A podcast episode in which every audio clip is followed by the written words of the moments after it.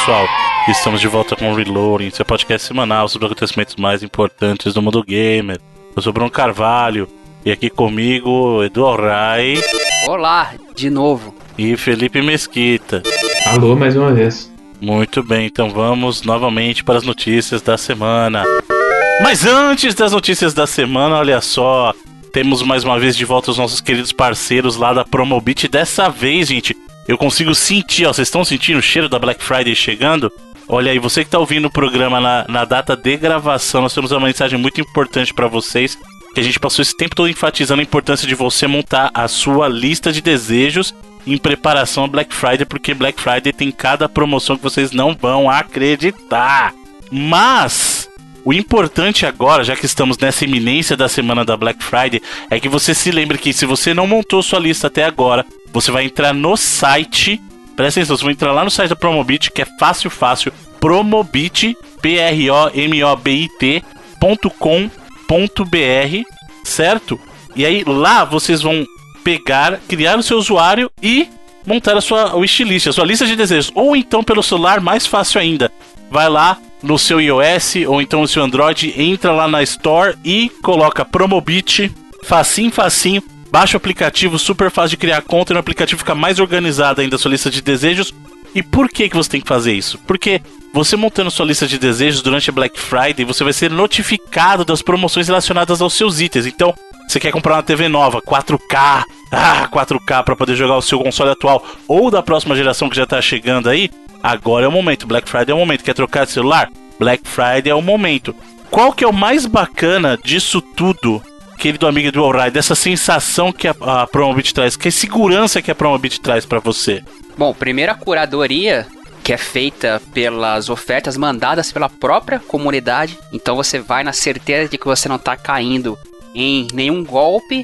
E outra, você que criou a sua lista de desejos já, desde que nós avisamos no início do mês, com certeza você já deve estar por dentro dos preços aí dos seus itens visados, porque o Promobit sempre que aparece uma promoção e constantemente aparece, eu tenho aqui minha lista de desejos e o pezinho sempre tá lá em cima lá.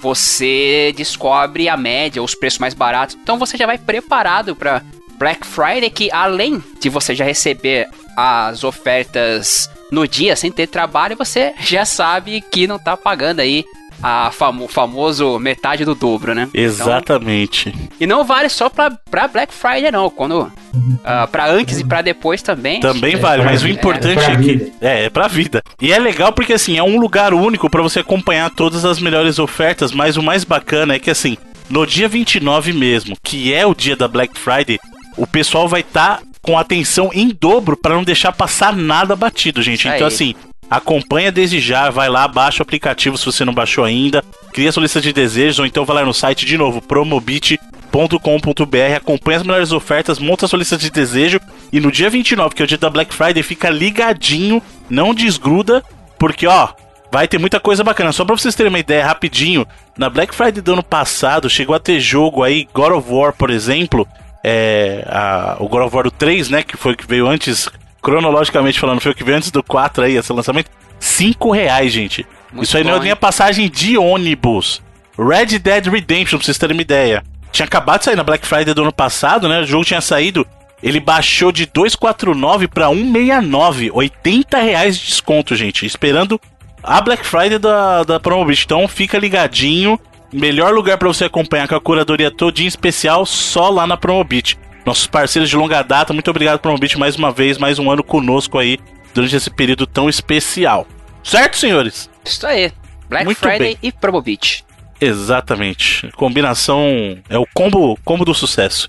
Combo do sucesso também é videogames e Microsoft. Aí, apesar do Sr. Felipe não concordar, Sr. Felipe Quê? ser um sonista, né? Ele não concorda com isso. O Bruno é uma só falácia atrás da outra. A pessoa que mais joga Xbox, isso eu disparava. Vai, Mar, mar, mar menino, mar É o, menino. meu, é o meu console principal, tem mais de um ano. né? Olha isso, hein? Quem diria, hein? É, o Game Pass tá indo dando tudo. Pois é. Então, vamos falar de algo que a gente começou a falar na semana passada, que tivemos o XO19, né? O XO19 é um evento muito importante e vou dizer pra vocês que foi uma conferência bem legal, hein, cara? Foi bem bacana. Foi boa, foi boa. Foi o boa mesmo. conteúdo foi legal, não ficou aquela coisa arrastada, apesar de ter sido até uma apresentação, uma conferência longa, né? Mas olha, parabéns, muito conteúdo. é, algum, algumas coisinhas até a gente já mencionou aqui, né? A questão do- dos Final Fantasy clássicos chegando para o Game Pass aí. Né, a questão dos Kingdom Hearts chegando para o Xbox também, que é uma coisa que o público pedia faz tempo, né? o- os Kingdom Hearts antigos, né? Os anteriores aí ao 3, né? Além disso, a- a- a- os jogos da Yakuza, o senhor Felipe, que é um grande fã da máfia japonesa aí, né? Chegando também para o Xbox. Fã da máfia, nem dos jogos. Exatamente, você é um fã da máfia japonesa. Que beleza, hein? Tem as tatuagens aí também? Ou... Tem, É. o senhor Felipe, você não sabe, por isso que ele nunca tira a camiseta, pô. Ah, nunca tira a camiseta, né? Dragão nas costas. Pois é.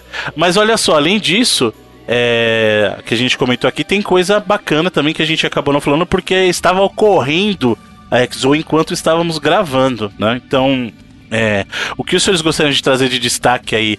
Inclusive, teve- deram um destaque até grande pro Star Wars o Fallen Order, né? Porque Uhum. estava na iminência do lançamento e agora já sabemos como, como é, né?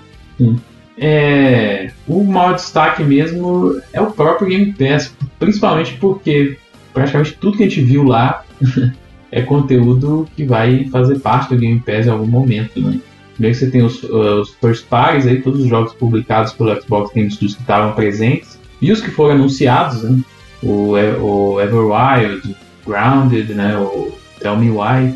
É, e foi um, um show bem interessante que acho que mostrou muito qual, qual é a visão mesmo que a Microsoft tem até pro futuro, né? Assim, Uhum. é, não só em relação ao Game Pass, eles inclusive comentaram sobre xCloud no Game Pass, confirmaram que o xCloud vai vir em 2020 tanto para os PCs, né, para o Windows, que hoje em dia no beta ele só funciona nos celulares, mas que ele vai vir para o Windows também e que ele vai ser adicionado ao Game Pass também, que era o que todo mundo já esperava, assim, né? Mas é bom ter a confirmação e ver o tipo de jogo também. cara. Acho que a gente viu um line-up até bem variado, assim, até no- no- na- nos jogos que foram anunciados. né? O querido, o, como é que se diz? Não.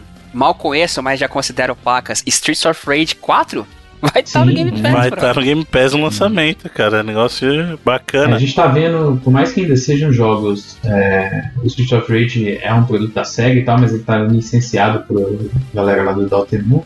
Mas sejam jogos independentes ainda, né?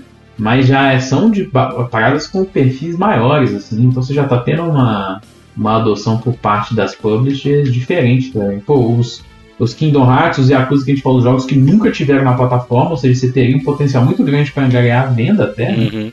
É, eles vão estar no serviço, com certeza é por grande Se bem que eu acho que o, Microsoft. o Kingdom Hearts, isso eles acabaram não confirmando, né?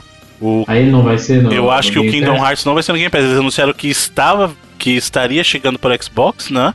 Mas não confirmaram o Xbox, o Game Pass. O que confirmou de Game Pass foram os clássicos do Final Fantasy e os Yakuzas foram confirmados também. Agora o Kingdom Hearts, não sei se foi por esquecimento, mas pelo menos durante a apresentação eles citaram que viria para o Xbox, mas não no Game Pass, o que é uma pena. Se fosse pro Game Pass seria melhor ainda, né? Mas É, a gente meio que vai, às vezes, assumir porque o, o, show em si, meio que, inclusive, como foram outros já, é muito uma parada, uma propaganda. Eu não tô falando exatamente de um jeito pejorativo, porque na verdade todas essas conferências são, são propagandas. grandes né? propagandas, né? Então, não é, não é pra minimizar qualquer coisa, não, é simplesmente o que é. né?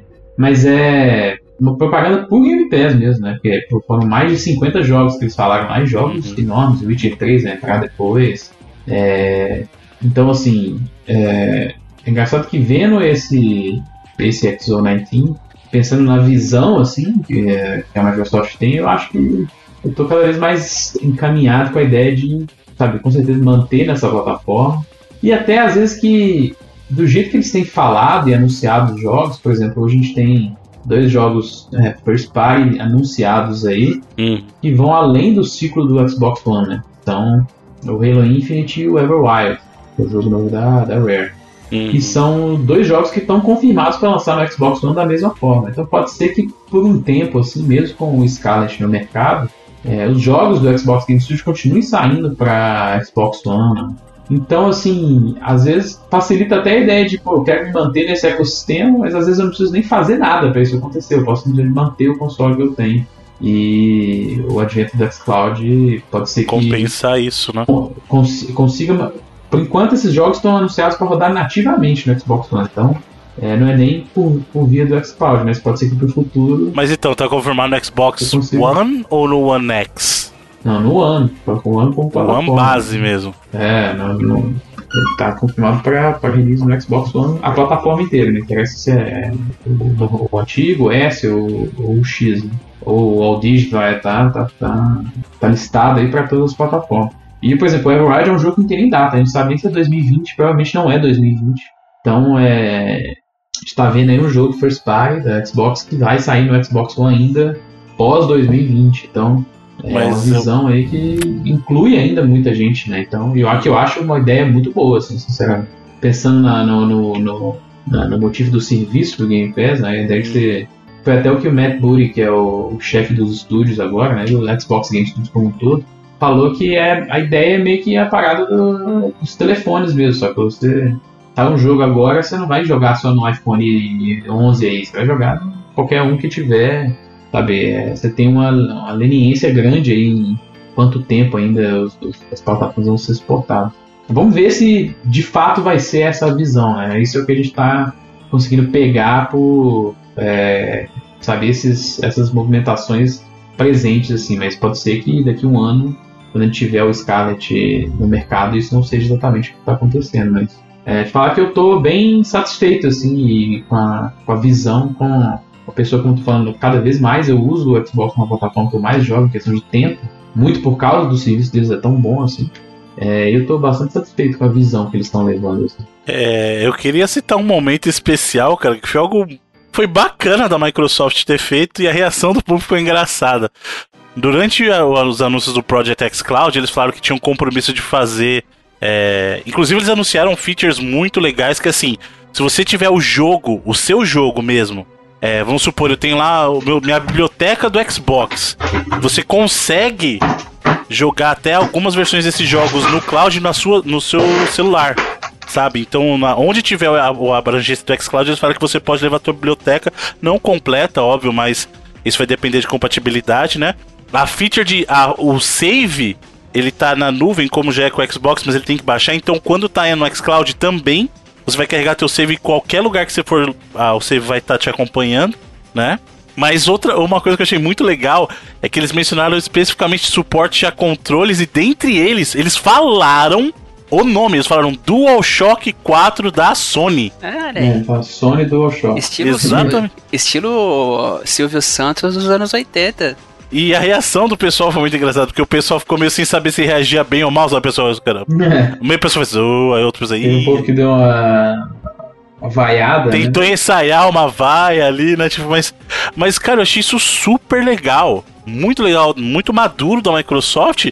E na verdade o que ela fez foi mandar uma mensagem falando assim: ó, você que é PlayStation, pode vir também. Junto. Vem junto, vem pra cá. Não tenha medo. Vamos nessa. Não precisa nem comprar controle. Se tiver pois um PCzinho é. com Windows 10 e um DualShock, aí é nóis. É. Cada vez mais eu tô convencido que a Microsoft entende que o futuro é serviço, cara. E eu não duvido, não na próxima geração, mas quem sabe, ou talvez até dentro da próxima geração, a gente vê o Xbox, o Game Pass com o Project X Cloud em outras plataformas, cara. Eu não duvido. Eu não duvido porque a é, Microsoft é, eu... tem essa visão que os outros não têm. E o que eu achei legal é que o próprio Spencer ele deu uma entrevista durante o evento, né? E ele falou que ah, isso aqui não é, nós não vamos, é, nós não estamos declarando a, a morte do hardware dedicado e tal. É simplesmente uma forma a mais com quem é, gosta tanto desse hobby de hum. poder usar, só que é, até porque... foi um jab direto no stage. Sim, assim, até né? porque, porque, porra, pro troço funcionar a ponto de substituir, tá longe ainda, vídeo stage Sim, aí é. que foi risível, né, cara, a, a estreia. E o, e o discurso do stage durante aquelas apresentações era exatamente de que você não vai precisar mais de um hardware de dedicado e tal, isso vai ser uma parada obsoleta e tal. Porra, o cara, Mas, o cara ser, do né, Post, velho, o cara não precisou nem, tipo, nem botar a matéria, nem o vídeo, um gif que o cara fez já explicou é. Parada. É o delay, né?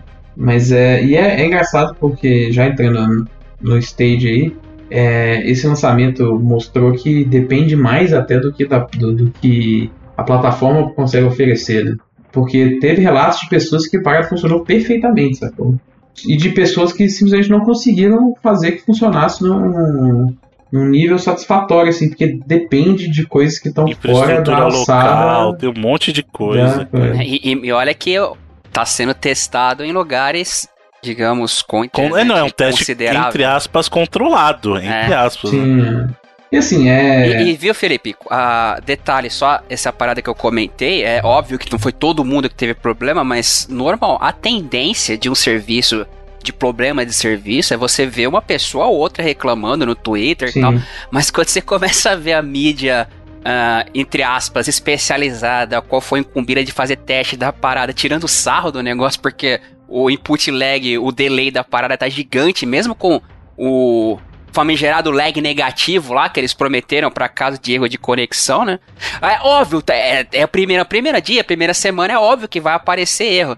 Mas esses ficam, tipo, marcados que nem a parada do, do Windows lá, que deu tela azul com Bill Gates em 98, se não me engano. Lembra? Até hoje o povo lembra daquilo. Você né? vê a própria galera envolvida tendo problema com o negócio, é complicado.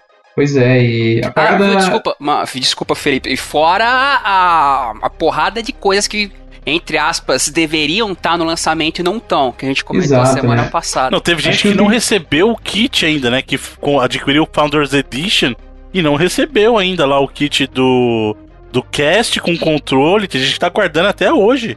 É, não existe, não existe problema nenhum você é, ter esse serviço nesse ponto de hoje, mesmo ele estando, sabe, longe de ser a única realidade viável para jogar videogame.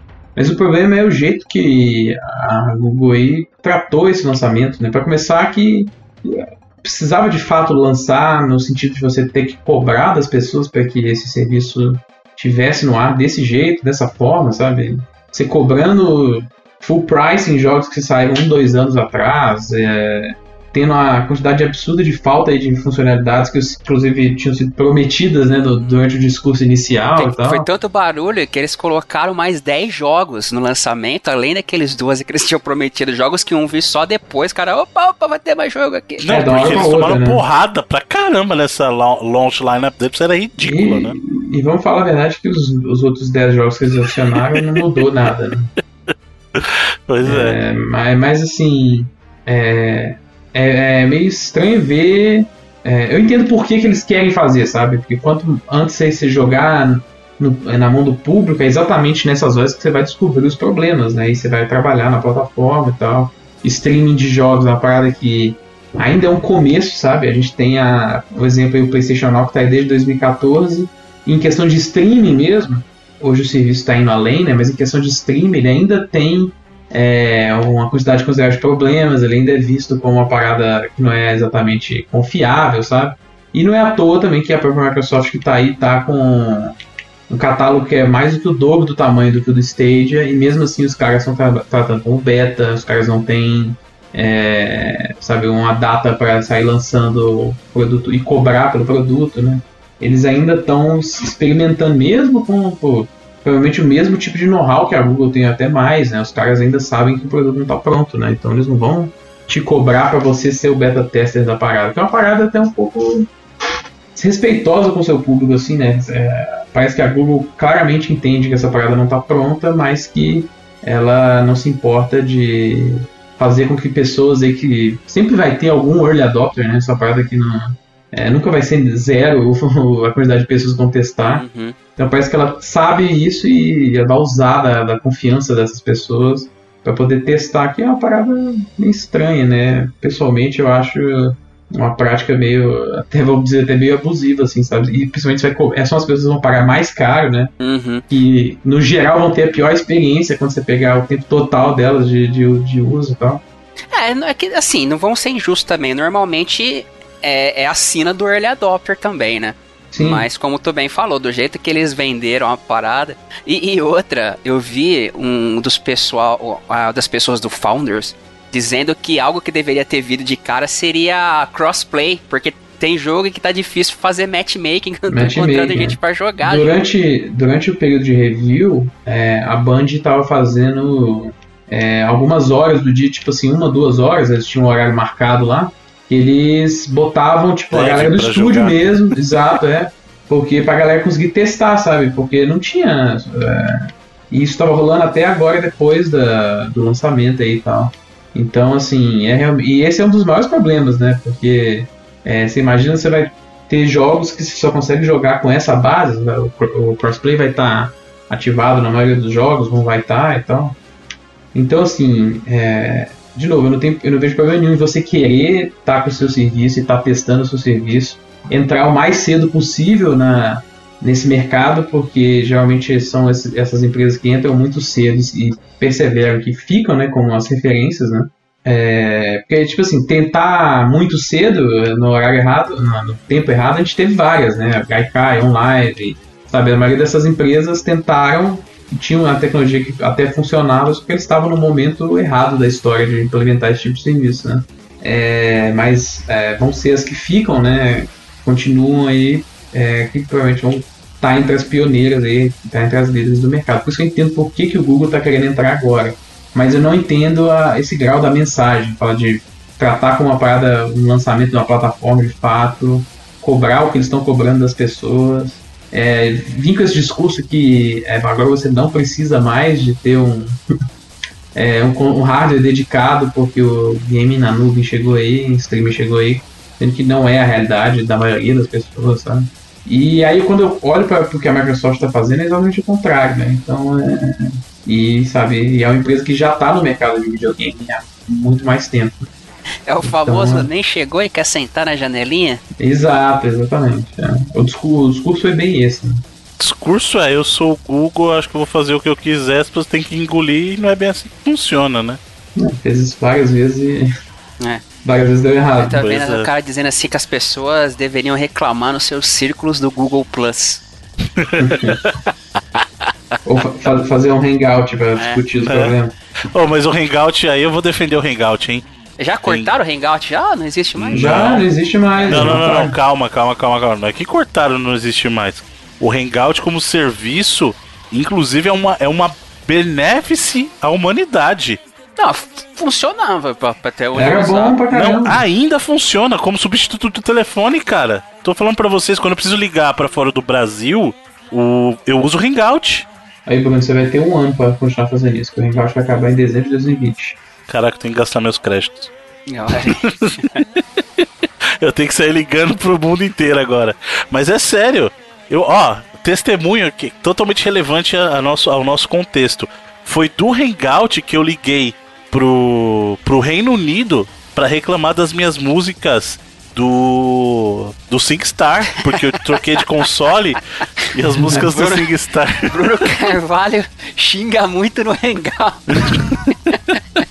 porque o negócio do, do SingStar, né, que Deus o tenha no futuro aí em breve, mas o SingStar, quando você muda, ele, ele é o cúmulo do, do cúmulo. Porque, assim, geralmente o conteúdo tá amarrado na sua conta. O SingStar, ele tá amarrado no teu cons na tua conta, no teu console. Se você trocar de console, as músicas não acompanham. Caraca, você tem que tipo ligar Windows, na é Sony. Windows 10? Pois é, você tem que ligar na Sony e falar assim: olha, Sony, meu console antigo queimou. Eu preciso que você migre a licença das minhas músicas do SingStar para um console novo. Eles desativam o velho lá no sistema deles. Cara, você tem que mentir pra poder. Não, mentir não, aqui no meu caso aconteceu mesmo. Eu perdi o console, ah, tá. queimou mesmo. Mas se não, fosse, se não fosse esse o caso. Se não fosse esse o caso, você comprou um novo, mas o seu velho tá lá. Porque você não você pode usar. O velho, sei lá. Então, não, então, isso, aí você vendeu. Vamos supor, você vendeu, beleza. Aí você liga e fala, eu não tenho mais o. Você não precisa mentir, você fala assim, olha, eu não tenho mais o ah, console tá. velho. Eu migrei o console. Uma cláusula só se ele queimar. Que não, não, não. Você pode migrar, só que aí você tem que ligar lá, porque a migração é feita por lá e ele só pode ficar ativo naquele console. Quando lançaram o Play 4, pelo menos essa transição ficou melhor, porque ele fez o seguinte: olha, você não tem nenhum Play 4 ativo ainda. Então, no que você ativar primeiro, a gente vai considerar que ele é o teu oficial. E aí você não precisa pedir para migrar do Play 3 pro Play 4. Aí você pode usar o Play 3 e o Play 4 ao mesmo tempo. Isso é legal. Mas aí, mesmo processo. Se você queimar o teu Play 4. Se bem que, minto, o do Play 4 melhorou. Porque se o meu Play 4, por exemplo, eu fiz o. A migração dele do, do meu sistema e ele aceitou. Isso só no Play 4 melhorou bastante.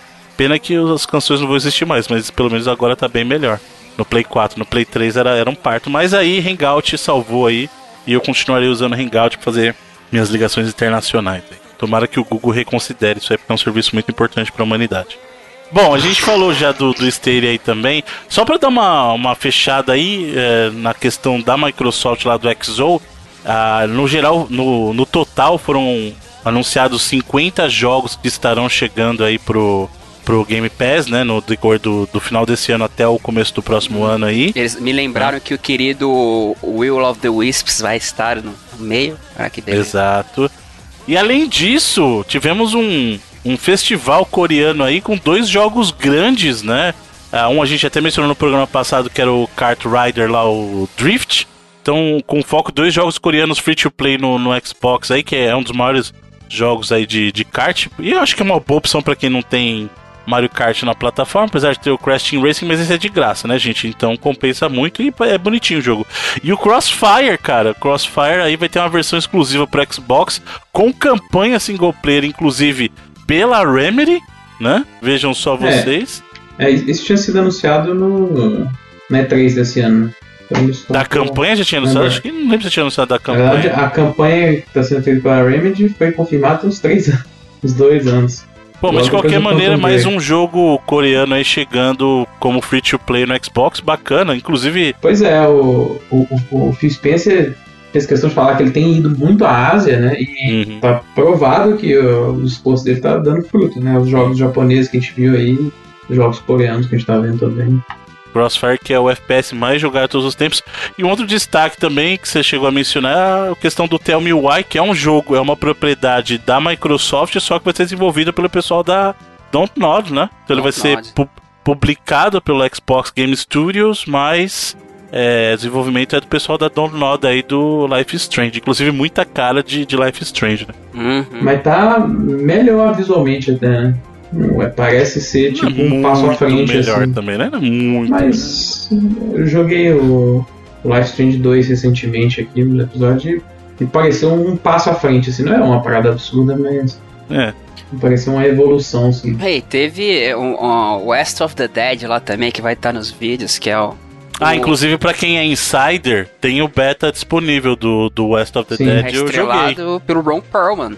E ele lembra muito o, o Fuça de Fogo lá do Guacamole, Guacamole. É, o Guacamole, sim, é verdade. Que por sua vez lembra muito o Motoqueiro Fantasma, mas acho que o West of the Dead lembra mais o Guacamole, né? O personagem. E uma, mais um personagem feito pelo Ron Perlman, grande Ron, Ron Perlman aí, que Sempre me lembro do querido Roberto Sadovski dizendo que ensinou o Ron, Perlman, o Ron Perlman a gostar de caipirinha. Ele é um fã de caipirinha hoje. Tudo bem. É bacaninha, é um roguelike bacaninha. Esse West of Dead aí. Interessante. Além disso, senhores, querem comentar mais alguma coisa do Stay aí? Querem dar mais um chute aí na, no Google ou tá, tá valendo? Isso ele tá precisando mais, não. Tudo bem, falando em chute, temos aqui uma notícia curiosa sobre Pokémon que vem recebendo muitas críticas nos últimos dias, mas não adianta nada, porque fã de Pokémon vai pegar e vai comprar o jogo do mesmo jeito. Tanto é que o Pokémon, o Sword and Shield, acabou se tornando o jogo é, mais vendido, mais rápido. Eu não sei como é que fala, é, a gente tem, não tem um termo para isso, não. Mais vendido, mais rápido. É, do o, Switch. Uh, é tipo o que alcançou o maior número de vendas em menor tempo. É, então, é, precisa, tem que ter uma palavra para isso. Que palavra que a gente pode instituir para isso? Vendeu bagarai? Rápido? Cara, não tem, é, não tem como. Não tem um termo. Não tem uma tradução, não. Esse fast selling é uma parada que é meio difícil de traduzir mesmo. É o. Vendápito. É o jogo mais vendápito. Nada a ver, tô zoado. É foda porque ele é. Meio, com a palavra inglesa você já assume uma parada, mas é porque você tem que falar que ele vendeu mais rápido num dado, num dado período de tempo, né? É, ele atingiu o número de unidades no período de tempo de curto tempo mais curto. Ele né? atingiu é. o número de vendas do que era anterior mais rápido que o anterior, né? Exato. Exato é. É, geralmente é isso. Ou, ou na verdade ele, ele atingiu no mesmo período uma marca maior, é.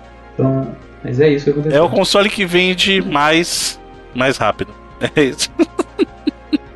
assim, Mas é, é isso, que então o anterior tinha reclamar. sido o Smash, o Bros, o Ultimate, e agora é. o Pokémon Sword and Shield com 6 milhões em uma semana, foi isso? Menos de uma Menos semana. de uma semana. Caraca, o, povo gosta mesmo, bicho. A, a Nintendo fala, fala menos de uma semana, mas pelo que deu pra. A Nintendo sol, soltar alguns pré-releases, né? Que no Japão É, foi a Pokémon Company nas Américas foi a própria Nintendo. Que deu a entender, na verdade, foram em três dias, sexta, sábado e domingo. Que é uma parada absurda, assim, você pegar só no Japão foram mais de 2 milhões de cópias, nos Estados Unidos também. E esses números, diferente de muitos números que a, a maioria dos números que a Nintendo é, é, divulga, esses números são sold through, ou seja, vendido para consumidores direto, não é nem baixado, não, é vendido para consumidores aí, 6 milhões em mais ou menos 3, 4 dias aí. E o curioso, isso aí diz duas coisas. Não adianta o pessoal estar tá reclamando sobre Pokémon, e tem bastante gente reclamando, alguns com razão, outros mais por bia. E que também é um Pokémon é um negócio que vende independente do que seja. Porque as pessoas estão comprando, muitos deles nem sabem. Só vindo lá, é Pokémon novo, vou comprar. É. Nem, a pessoa não está preocupada com o conteúdo. A pessoa fala assim, é Pokémon, vou comprar. É, é, é, muito bizarro, a Nintendo tá. vive numa realidade completamente diferente mesmo, né? A gente tá essa semana falando de stage, streaming, é, é, anúncio de VR, aí galera tentando conquistar mercado com VR. E foi uma parada que até o Matt Piscador, que é o analista do, do NPD lá às vezes falou, cara, e a Nintendo tá aí, vendendo, quebrando recorde, vendendo o jogo da propriedade de tem mais de 20 anos já, né? Quase 30. Não, quase 30 não, né? Mas tá isso tudo, mas assim. E fazendo um jogo que não, não tem, tipo, nada além, assim, né? É, e se duvidar, na verdade, muitos, muitos fãs queriam que o jogo fosse mais ambicioso, mas ele é bastante, sabe? Seguro, é bem é, Seguro, café com é, leite, vai. Ele é só divertido, sacou? Ele não é mais nada. E tá aí fazendo sucesso dos da Nintendo esse ano, liderando completamente o mercado, é, nos grandes mercados aí, né, fazendo simplesmente o que ela tá fazendo a, nos videogames aí há 30 anos. 30, 40 anos e né, como empresa mais de 100. Uhum. Não, muito bem, parabéns aí pra, pra dona Nintendo, parabéns pra Creature Freak lá e tá bom, né? É, vamos ver se ele dá conta de passar aí o, no, no total o Mario Kart, né? Que é o jogo mais vendido do Switch, aí, com quase 20 milhões de cópias. Game Freak. É, Game Freak, a Creature Freak. Tá bom. Creature é a, é a outra empresa que também é. Uhum. Creature Inc. É dona. Exato. Bom, além disso, já que estamos falando de números, vamos falar de um número interessante aí que nosso querido Jeff Keighley chegou e anunciou um grande número dos indicados para o The Game Awards aí. E. assim, não que, antes de você puxar os indicados, é. não querendo tirar a credibilidade do evento, mas tá meio é. óbvio quem vai ganhar esse ano, né, cara? Não, mas aí, tá vendo? O senhor tá, o senhor, o senhor tá na, na vibe da galerinha, você tá no coro da galera e da Famitsu, então, que criticou é. a Famitsu lá. Velho. Uh, sei lá, assim. assim mas peraí, calma. Não, calma, mas se bem calma. que esse ano, esse ano tá bem fácil de prever as listas aí, na moral. Você, você lendo as Não, coisas. eu não acho. Eu acho que o ganhador, mas... por exemplo, de jogo do ano, eu não sei. Mas eu não diria que Death Stranding, por exemplo, não merece. Pelo que eu joguei até agora, ele é um jogo muito. não vou dizer que ele é melhor que os outros, mas é um jogo diferente, cara. Ele tem uma vibe diferente. É. É, é, é, é bom lembrar uma parada que isso, na verdade, foi bastante questionado, mas é bom lembrar que é, o Jeff Keighley não tem influência. É, o voto é tanto... do público, né? Não, não, não é nem do público, é um, é um júri, né? Que são vários, é, várias publicações. É, na, na, publicações es na escolha, né? Na escolha dos indicados. Não, nos indicados e nos ganhadores. Então, aquele é... voto que eles abrem para as pessoas não vale de nada. São algumas é, categorias a, só. Não, não, a, a, o voto do público vale, tem um peso, sacou? Tipo, é um, é um dos votos, o voto é, eu não, sei, eu não sei se é um, isso eu não consigo falar, mas ele não é. A totalidade. É nem voto, nem, não é nem tipo é, metade, sacou? Bagulho absurdo assim. Mas é, ele não é também o, o voto que escolhe, sacou? Ele é um dos votos, mas não sei qual peso que ele tem. Eu acredito que ele nem tenha muito, pra falar a verdade. Mas é, é, então, assim, a organização em si do Game Awards não tem, não tem influência nem na escolha dos indicados, nem na escolha é, dos ganhadores. É tudo é, desse júri aí, que tem várias publicações do mundo inteiro, até no Brasil tem publicação que faz parte.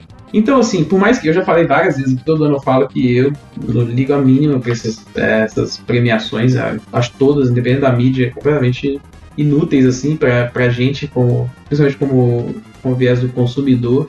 É uma parada que eu simplesmente não entendo por que, que as pessoas é, ligam tanto assim, ficam é, tristes ou alegres com esse tipo de coisa. Pô, ficou revoltado com indicações, falta de indicações, eu sinceramente não entendo por que, que as pessoas ligam. Mas assim, é, também não, não acho bacana questionar ainda do cara simplesmente porque. Não, você te fala por piada, tá óbvio, isso, né? É por conta do. que os caras. Os caras têm quase é. um bromance, assim. O... Sim, sim. Eu não falo nem por causa das piadas, porque tiveram várias e é normal, mas tem pessoas que estão de fato sabe, indignadas com a, com a, porque Death Stranding acabou sendo o jogo que foi mais indicado aí, né? Mas desculpa. Foi indicado em todas as categorias que estava elegível. Então, mas desculpa.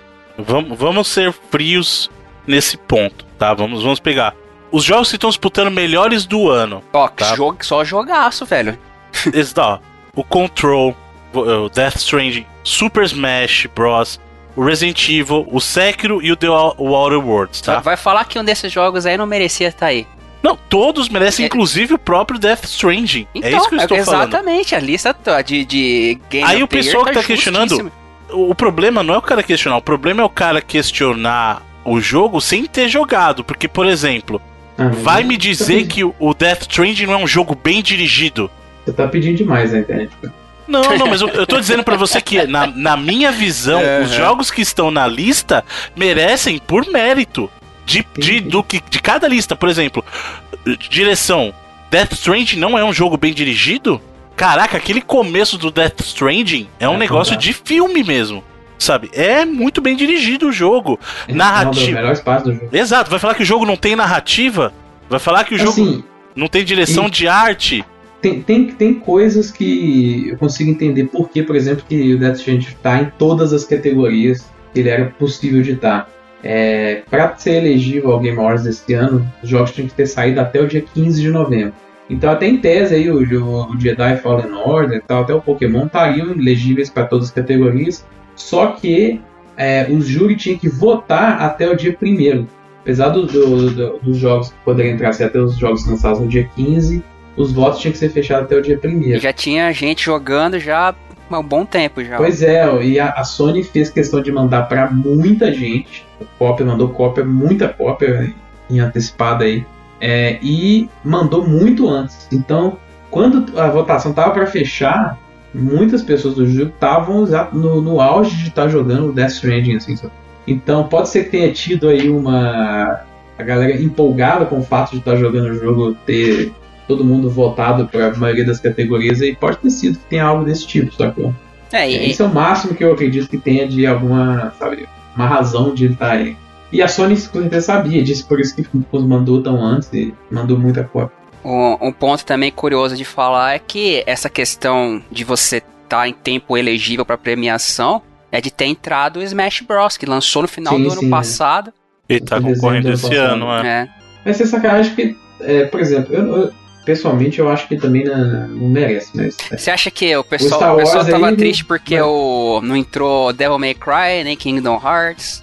O próprio Star Wars, que muita gente tá gostando bastante, eu acho um bom jogo, muito bom, apesar de eu achar que ele tem alguns probleminhas aí, eu acho um jogo muito bom. Ele, por exemplo, dificilmente vai ser considerado, porque ele vale para esse ano, só que ninguém tinha jogado ainda, porque a EA mandou as cópias para review bem mais em cima do, do, lançamento. Então é um jogo que praticamente vai ser ignorado. Sabe?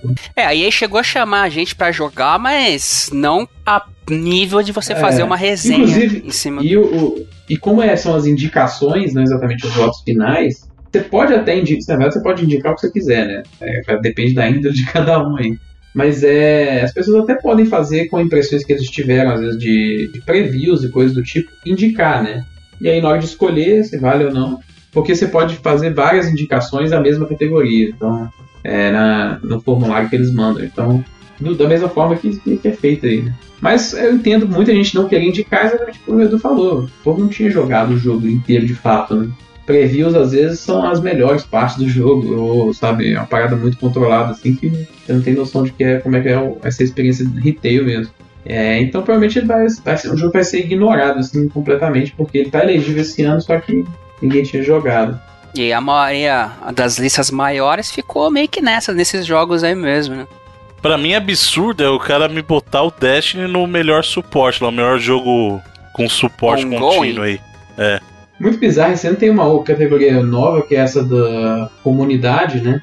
É a resposta da comunidade, não sei nem como é que eles chamaram direito aí os indicados estão exatamente os mesmos do ongoing game. Então, assim, No melhor performance, curiosamente, temos tanto o Norman Reedus quanto o Mads Mikkelsen. E É, são eu- boas performances. Você tá Se bem- mais pro final já? Ou não? Não, não. Tô no, Pois na é. metade, assim. Eu tô no Dá uma piorada? Não, não, o Norman Reedus praticamente não faz nada até agora, né? Eu não sei se no finalzinho do jogo ele atua pra caramba, mas. Norman Reedus faz Norman Reedus, né, cara? Tipo, per- perto de É, ele é o Norman exemplo- Reedus, cara. Ele é. Não, mas tipo assim, eu digo, como ele é o, o protagonista, é, ele, é, ele é muito menos atuante do que os outros personagens. Ah, então, sabe? mas aí é que eu acho que a pegada do Norman Reedus é pegada Mad É, Max. é- é ele é, o, calado, ele é o né? facilitador. O Mas, mundo. por exemplo, o, o Troy Baker, pô, até a parte que eu tô aqui, o cara tá destruindo, assim, sacou? Não, todo mundo. Acho que não A tem ninguém Leslie que. A... também, pra mim, estaria acima do, do, desse menino aí, do Norman Reedus e tal. Mas é. Sei lá, é, achei estranho. Pode ser que pro final do jogo ele. O, Kojima tem uma cutscene do tamanho do filme e cara seja de fato um das melhores performances aí, não sei. Ele tem- entrega, no final do jogo, ele entrega aquela performance inteira, assim, É, que ele tava ser. segurando. é tipo o grande ditador. É, Manja? Pode ser. Sim, sim. Tem, tem um cara, um ator aqui que eu não conhecia o trabalho dele, mas eu achei o nome dele muito interessante, que é o, o Matthew Porreta. Esse é o, ele é o Max Payne, pô. é. Ma- Hã? Ele é, o, ele, ele é o, o voice actor do Max Payne. né? Ué, não é o Sam Lake lá? O, o Sam Blake é a cara do Max Payne. né? Esse cara é a voice voz dele? E do Alan Wake também. Olha aí. E ele é o Dr. Também agora fugiu o nome, é o cara do Control lá. É o esse cara- Casper, Dr. Casper isso, lá. Isso, né? E ele tá atuando mesmo, porque é live action as partes dele no jogo. Não que os outros não estejam atuando, né? Só foram Acabou de desmerecer toda a categoria aí dos De- É, dubladores. de, de, Ah. de captura de movimentos. né?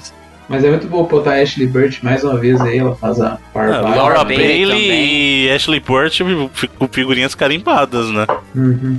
É, é tipo a, o- a, o- a contraparte feminina de Troy Baker e Nolan North, assim, né? Os caras É total. talentosíssimas também. É engraçado que o, o Troy Baker e o Nolan Norte, eles têm um canal no YouTube, né? Que é, fazem, tipo, react, um bagulho de entrevista, eles jogam jogos também. Agora eles começaram a jogar o Last of Us. Até porque o Nolan North nunca jogou, o Nolan North nunca tinha jogado nenhum Uncharted. Jogou só no canal deles.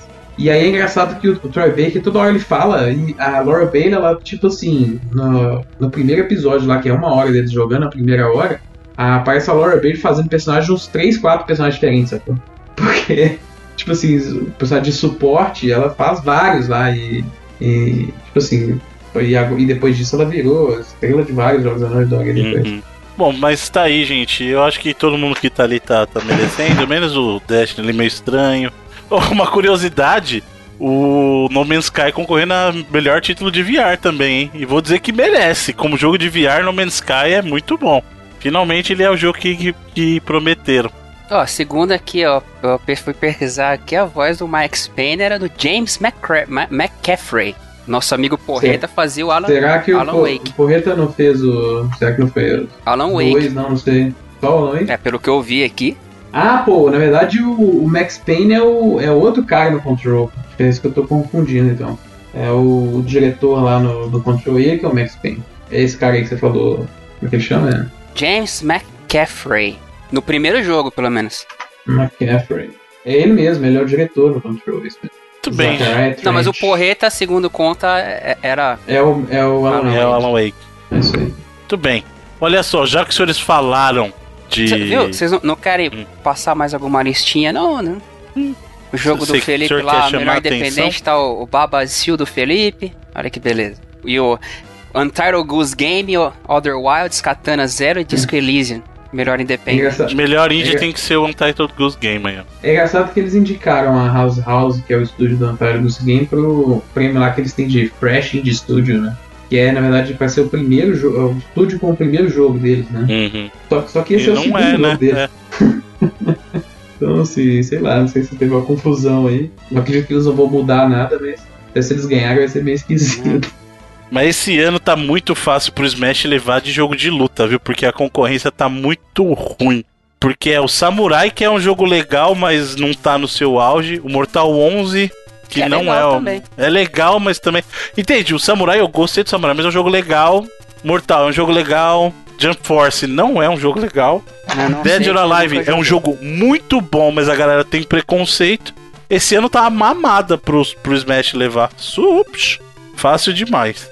Aí fica aí também o, o highlight da categoria que só tem jogo da Nintendo. É, o Então, Best Family Game, né? Pô, prêmio Nintendo chama essa porra, né, cara? é, Luigi Mansion, Ring Fit, Super Mario Maker 2, Smash Bros Ultimate e Warcraft 3 World. É, poderia É, chamar prêmio é. Nintendo mesmo. Poderia A ser. gente, a É. gente deixa a lista, o site aí pra quem quiser Só- ver, quem quiser votar tá? Então, citando só por último aqui meus queridos jogos de estratégia, tá o o Age of Wonders Planetfall, o, o ano 1800, Fire Emblem Three Houses, Total War Three Kingdoms, Trópico 6 e Wargroove. Bela disputa. Bom ano, né, cara?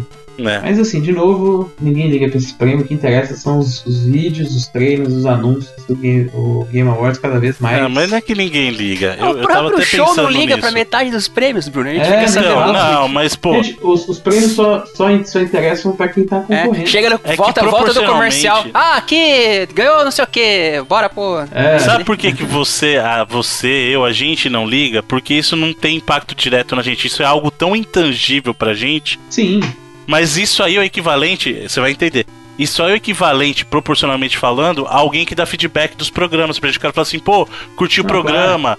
Pô, Edu, que trilha da hora que você colocou no programa. Proporcionalmente falando, alguém Sim. chegar pra esses caras e falar isso é nada. Agora, o cara poder botar na caixinha dele que ele ganhou melhor trilha sonora é o equivalente a alguém falar pro Edu, pô, Edu, trilha do programa foda, entendeu? É porque pra gente é algo tão intangível que não faz tanto sentido, mas no contexto Não, deles sem dúvida. faz todo o sentido do mundo. Pra quem tá Entendeu? concorrendo, sem dúvida é uma importante. Eu falando- eu não- mas eu nunca vou falar em nome de ninguém, só vou falar no meu nome, entendeu? Então, sabe, da minha visão, a- e, e eu falo isso porque a gente vê na internet a comoção das pessoas é, se sentindo pessoalmente ofendidas porque um jogo tal não tá na parada. É, mas é, é a realidade de hoje, né? É a internet. É, Isso aí, você, você Então, acabou de assim, descrever a internet. exato. Você É. acabou de descrever o ser humano do século XXI. É. então, assim, é, para os developers, ótimo. Fico feliz que eles tenham reconhecimento, principalmente developers que eu gosto muito também. Fico feliz que eles estejam felizes. Mas em si, os prêmios em si, pra mim, whatever. Eu quero ver os, os anúncios aí que o, o Sr. Killy aí cada vez é, trazendo melhores coisas. E esse vai ser o quinto ano né, de Game Awards. Provavelmente vai ter uma parada especial por ser o quinto ano. Ele já até meio que indicou isso aí. Então, vamos ver dia 12 aí. Vão ter cinco Kojimas no palco. Muito bem. Olha só. Vamos, vamos acelerar, vamos acelerar aí que é o seguinte. Já que vocês mencionaram Uncharted, mencionaram aí Last of Us, por causa do Troy Baker, do Nolan North aí, temos aqui uma notícia relacionada à nossa querida Amy Hennig, né, que não deixa ela trabalhar, coitada, ela tenta trabalhar, ninguém deixa, ela tentou fazer o Star Wars, não deixaram, ficam tirando ela dos lugares, e agora parece que ela se juntou ao pessoal da Skydance aí, e vai, será, conseguir trazer um jogo com foco em história aí, porque a mulher sabe escrever, né? Ô, Quem- cara, se eu fosse os caras da Skydance, eu botava ela na divisão de cinema. Ia ser um regaço. eu tava precisando, ultimamente. Pois é, né? Mas e aí, o que, que vocês acham? Dessa vez vai? Vão deixar ela terminar um projeto ou não? Vamos ver. É curioso que isso é mais um, um estúdio. Na, na verdade, esse é um estúdio mesmo, né? Mas o outro é mais uma publisher, mas que é do, da família Ellison lá, né? É a Megan Ellison, que é dona lá da Annapurna Pictures. Tem agora a Annapurna Interactive, que é de jogos também. E o irmão dela, que é o David Ellison, é, agora que também tinha uma empresa de cinema, como o Edu falou, a Skydance mesmo. Agora também com divisão de videogame, né? É, se não me engano, um dos jogos que eles. Acho que na verdade o único jogo que eles lançaram agora foi um jogo pro VR que foi completamente massacrado, assim. Mas é, é interessante até de saber se eles vão usar para licenciar até produções que eles já têm, né? Os direitos aí vai ser interessante. Acho que o filme mais recente aí foi o Terminator, né? É, foi. Nossa, querido Dark Fate. Mas eles têm Que é, é legal que pelo menos pô, no legalzinho. nome do filme eles acertaram, assim. Ah, foi legalzinho, pô, não fala assim, tadinho. Acho que eles não estão eles não estão muito contentes em ter sido legalzinho pelo prejuízo que eles estão tomando na bilheteria, não, bicho. Acho que tá na hora de deixar o nosso T800 descansar. Né? Tinha que ter deixado no joinha já. ali era a saída, né? É, ali, era, exato, ali era o momento. ali era ato final. No meu muito- coração é. Não, eu, eu- eu ainda. Não sei, cara. Eu Ah, fala nisso, todo só ruim, o, né? o jogo do Terminator da galera do Rambo lá também flopou bonito, tomou paulada. Mas e- cara de jogo genérico também, né, cara? Que pena. Bom, tá. Tomara, torço pra você, M. Henrique. Tomara que você consiga É. terminar esse. Isso aí, dessa vez tomara que dê certo. E já que Amy Hennig, pelo menos quando ela consegue terminar um trabalho, ainda é sinônimo de PlayStation por causa do trabalho dela com Uncharted, magnífico, inclusive. Trabalho magnífico com Uncharted. Uncharted só é o que é por causa também dela. Não vou dizer que é só por causa dela, mas Ah, mas por ela causa tem... também dela. Ela tem um papel fundamental, assim, de criar os Ela é a, personagens. criadora, né? Junto com o Sim. Robert Coburn. né? Na- cara, aquele diálogo do final do 2, se eu bem me lembro, entre o Nate e a. a- como é que era o nome dela? A, a repórter, a A Helena. Helena. Eu ia falar Elisa. Cara, aquele diálogo é, é, é, é de uma verdade, assim, de uma doçura que é, é pra quem manja escrever mesmo, né, velho? Ela, pô, ela é sensacional, cara. Assim, é. Uncharted é um baita de um jogo no gameplay, mas a história, o que ela fez ali, é, ela fez um Indiana Jones moderno, cara. Fez um Indiana Jones moderno. E todo mundo embarcou. Falando em todo mundo embarcar, você que não embarcou no trem do Play 4 ainda, tá esperando o Play 5, eu, eu esperaria o Scarlet aí, porque se tiver Game Pass é sucesso, né? Mas tudo bem. brincadeirinha, brincadeirinha, brincadeirinha sadia aí, tá ok? Eu vou. tá, tá começando a ficar realmente preocupado com essa parada aí. né? Mas ó, é... supostamente vazaram aí imagens do que seria uma patente do PlayStation 5 aí, do controle do Play 5, né? E eu fiquei chateado, na verdade, pô, fiquei um pouquinho triste. Fiquei um pouquinho Porque ele triste. é a mesma coisa. Ele é um play, é, ele é um DualShock 4 hum, mais gordinho, sei lá. é estranho. tiraram a, a- Aparentemente, vão tirar a lampadinha dele, pô, acho a lampadinha tão legal.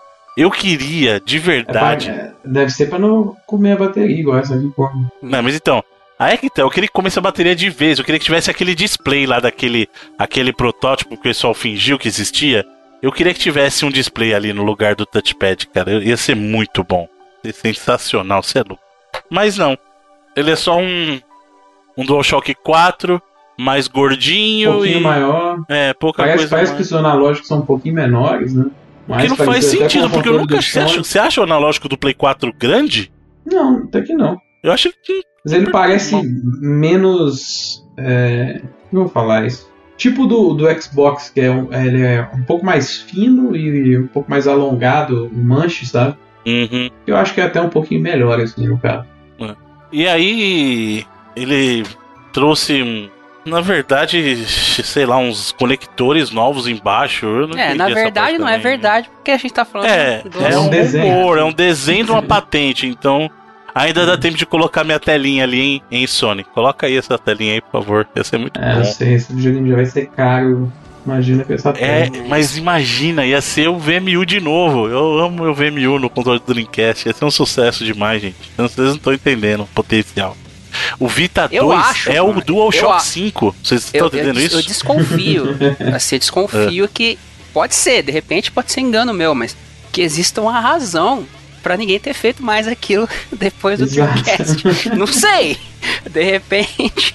Mas Pode- o cara pode até achar uma ideia boa, mas o cara fala, melhor não, vai que esse, essa ba- esse bagulho aí que, é, que traz o azar, sacou? Não, não, vocês estão muito equivocados, porque olha só, bota uma telinha ali, é o, é o Vita 2. O DualShock 5 é o Vita 2, entendeu? Todo PlayStation 5 vem com um Vita 2. Olha que sucesso, entendeu? Sucesso puro. E aí você tá lá Uhum. jogando Resident, cara aparece o o- inventário O ali. cara quer fazer o combo do desastre, né? Misturar um Dreamcast com o Vita. Como do desastre, eu só tô escutando inveja só. Eu escuto inveja só. Você tem inve- inveja do Dreamcast e inveja do Vita. Sucesso. do- dois cases de sucesso absurdo Dreamcast. da indústria de Os dois piores Ó. consoles da- em questão de vida das duas empresas. Dreamcast, Vita, Jequiti. Marcas de sucesso pra vocês. Um abraço aí. Ó, e olha, e olha que eu gosto muito do Dreamcast. Eu gostaria Eu muito também, eu, eu adoro o Que ele Dreamcast. tivesse- Dreamcast é o Vita também. fantástico. E o Vita também, né? Não tem como ignorar que eles estão fracassos total. Gostaria muito que a SEGA não ti- ti- tivesse partido pro All-In. Ia perder? Ia, provavelmente, mas. hum, A, a SEGA é uma prova de que uma casa dividida não consegue resistir. Essa é a verdade. Já que os senhores trouxeram o no santo nome da querida em vão, falemos então de mais novidade que essa internet nos trouxe aí, porque nada mais existirá enterrado, porque agora localizaram a versão perdida do Sonic 3 aí, e tal qual o Play Espaço Station, tal qual o qual foi os jogos perdidos que re reapareceram aí? Todos, estamos ah. acabando com todos os mitos. A internet está acabando com todos os mitos. Cara, foi um tremendo mês para preservacionistas e para fãs de, como eu costumo dizer, arqueologia gamer, assim, dos quais eu sou um deles declaradamente.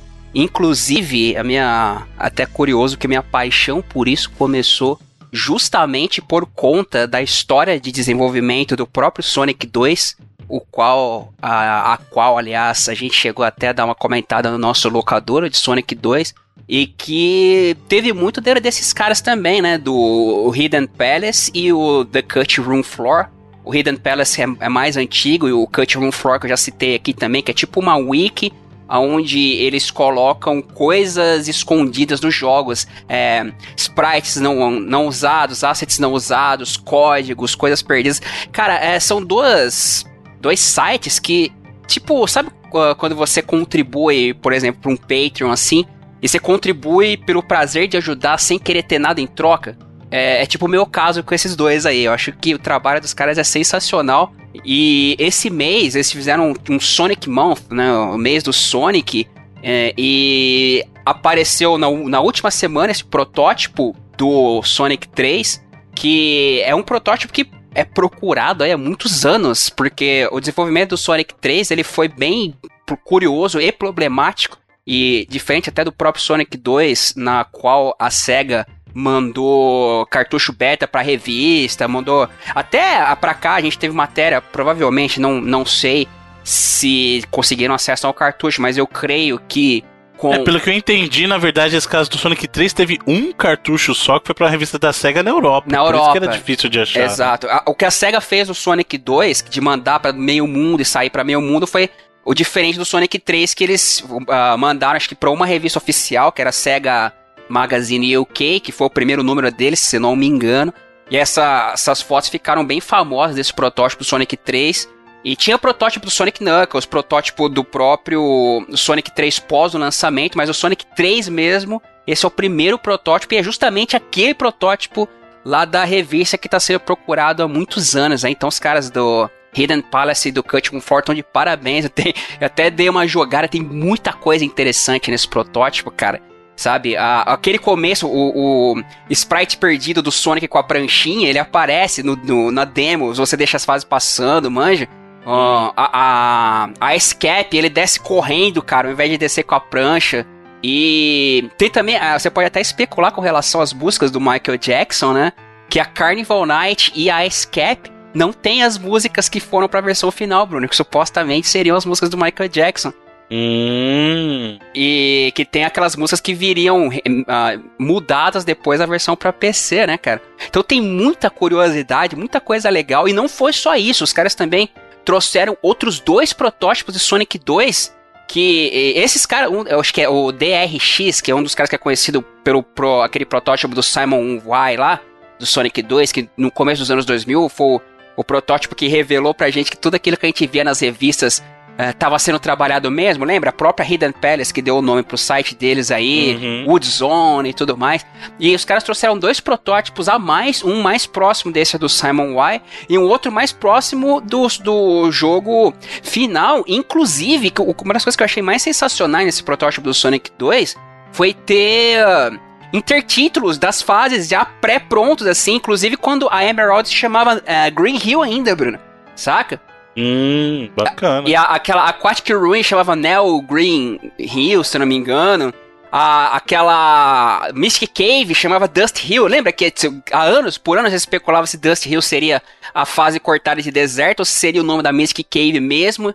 E era, aí tem um intertítulo lá da Mystic Cave, então deixa os links aí desse mês do Sonic que, pô, parabéns, cara. Que, que mês fantástico pro preservacionismo e novamente dizendo pra arqueologia gamer. Muito bom, muito bom aí. E tá, eu não cheguei a ver, eles chegaram a disponibilizar essa ROM pra galera ou não? Tá, tá. Todas as páginas lá do Hidden Palace, o primeiro link é da ROM do Palace. Os caras colocam até a foto das EPROMs lá, Bruno, com data, assim, é muito fantástico, cara. Isso é muito legal ver essas paradas aparecendo. Legal, bacana. Muito bom. Você vê, se, depois, até quem quiser conferir, ver a retransmissão do, da, eles, do Twitch, né? Que eles botaram ao vivo a galera do chat endoidando, assim. o negócio muito maneiro. Eu vou até aproveitar depois baixar essa ROM pra botar no, no Mega de verdade. Vamos ver se roda mesmo. Ah, tem. Do, e, uh, Bruno, os caras descobriram um protótipo de Sonic CD anterior àquele protótipo mais antigo que tinha. Do CD Sonic lá, saca? Fizeram dump também? Também, tá lá. Já testei aqui. É. Bacana. Muito bom. Olha só. E pra terminar aí, já que o senhor Edu mencionou que os fãs ficaram em polvorosa com com essa descoberta aí desse protótipo do Sonic 3 durante a transmissão, os fãs da Sony aí também estão totalmente malucos com uma teoria e, e malucos eu tô usando essa no sentido é, pejorativo mesmo, porque não faz o menor cara, sentido é, isso. Eu tava cara. pensando, Pô. como a cara não é possível? Eu acho que alguém deve vazar, tipo dar uma soprada na internet. Porque não é possível, cara, que, que, tanta gente se mobilize do nada assim e descubra essas paradas. Mas continua, explane. Mas a Sony publicou uma propaganda em celebração, como, como ela sempre faz. A Sony até fazia isso com mais frequência antigamente, né? É, nas suas campanhas para incentivar a galera a jogar PlayStation e tal. E aí a nova campanha lá do. Como é que chama? It's Time to Play, né? E aí é uma, uma campanha que tem a propagandazinha que. Um trailer mesmo da Sony que mostra diversas franquias ali, diversos jogos que são conhecidos por, por terem nascido no PlayStation, outros por estarem na plataforma, né? E um deles é o Crash no, no seu kart lá durante o Crash Team Racing. E aí, por causa de um frame, na verdade aparece mais de um frame, que uma máscara, uma suposta máscara misteriosa aparece, a galera assumiu que novo Crash Bandicoot confirmado. Aí eu, aí eu te pergunto: é possível que temos uma sequência de Crash? É totalmente possível. É por causa dessa imagem que vai ser? Não. Hum, é, vou te falar, não é possível, é certeza. Tem um jogo que Não, feito, certeza é. Não, isso é por causa E- da venda, né? E essa máscara que apareceu aí tem a ver com até o próprio motivo do jogo que está sendo feito aí. E teria a ver exatamente a mecânicas relacionadas a você usar essas máscaras e tal. Então é, tem a, é, o jogo está sendo feito e, e essa parada tem a ver sim com, com o jogo. Então você acha que a, a reação é justificada? É, Então, é, aí teve outro cara é. que viu aquele o modelo novo do Crash numa propaganda num ônibus, cara.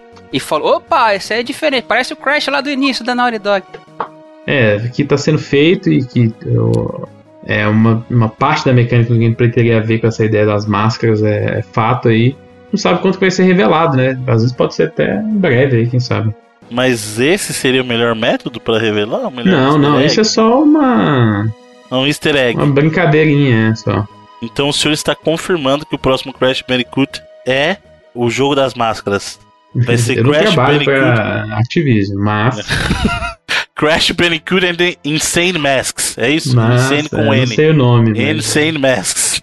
Né, isso é, É, Especula-se aí que eles possam apresentar o jogo na apresentação em fevereiro, onde provavelmente eles vão mostrar o console novo para o público. É, mas quem sabe até no Game Awards aí, o Team Racing foi lá no passado, né? Quem sabe. Sei, Eu acho que a reação foi desproporcional. Sei. A minha? Não, do público no geral, porque o pessoal, Ah, meu tá. Deus, Crash Bandicoot, nova sequência. Caraca, Eu- o Bruno desmerecendo, mano. Não é, cara, porque isso gera óbvio, porque vendeu muito bem. Tanto o Crash Team Racing quanto o Insane Trilogy chamaram a atenção. E a Activision não é boba. Então que ia ter sequência. Aliás, se tem uma empresa que se vacilou à sombra da, da sequência, eles fazem Activision. Então não, não tenha dúvida. Eu acho que a reação foi desproporcional, na minha opinião. Ó, falando em sequência, eu vi uma notícia hoje, não sei se confirmada, mas que me deixou feliz e triste ao mesmo tempo. Ah. Sequência do Coringa. Não, mas aí é a sequência que confirmou e depois desconfirmou, não é? Porque na verdade falaram que é confirmado, depois falou assim, não confirmei nada. É, então, eu vi, não sei se é. Mas eu não. Sinceramente, é um filme que eu não gostaria que tivesse sequência, não. Acho que um filme só tá, tá bom. Eu, eu gostaria de ver um, uma- um filme naquele universo, mas não do Coringa, sabe? Eu gostaria que fizesse a mesma coisa com outros É, vilões do Batman. é, pelo que eu andei lendo, a ideia é meio que essa, assim, é de. Uhum. Até a gente comentou uns, uns, uns meses, umas semanas atrás, né? Eu acho que é um filme tão bom por si só, cara, que, um, porra, sequência, por melhor que seja.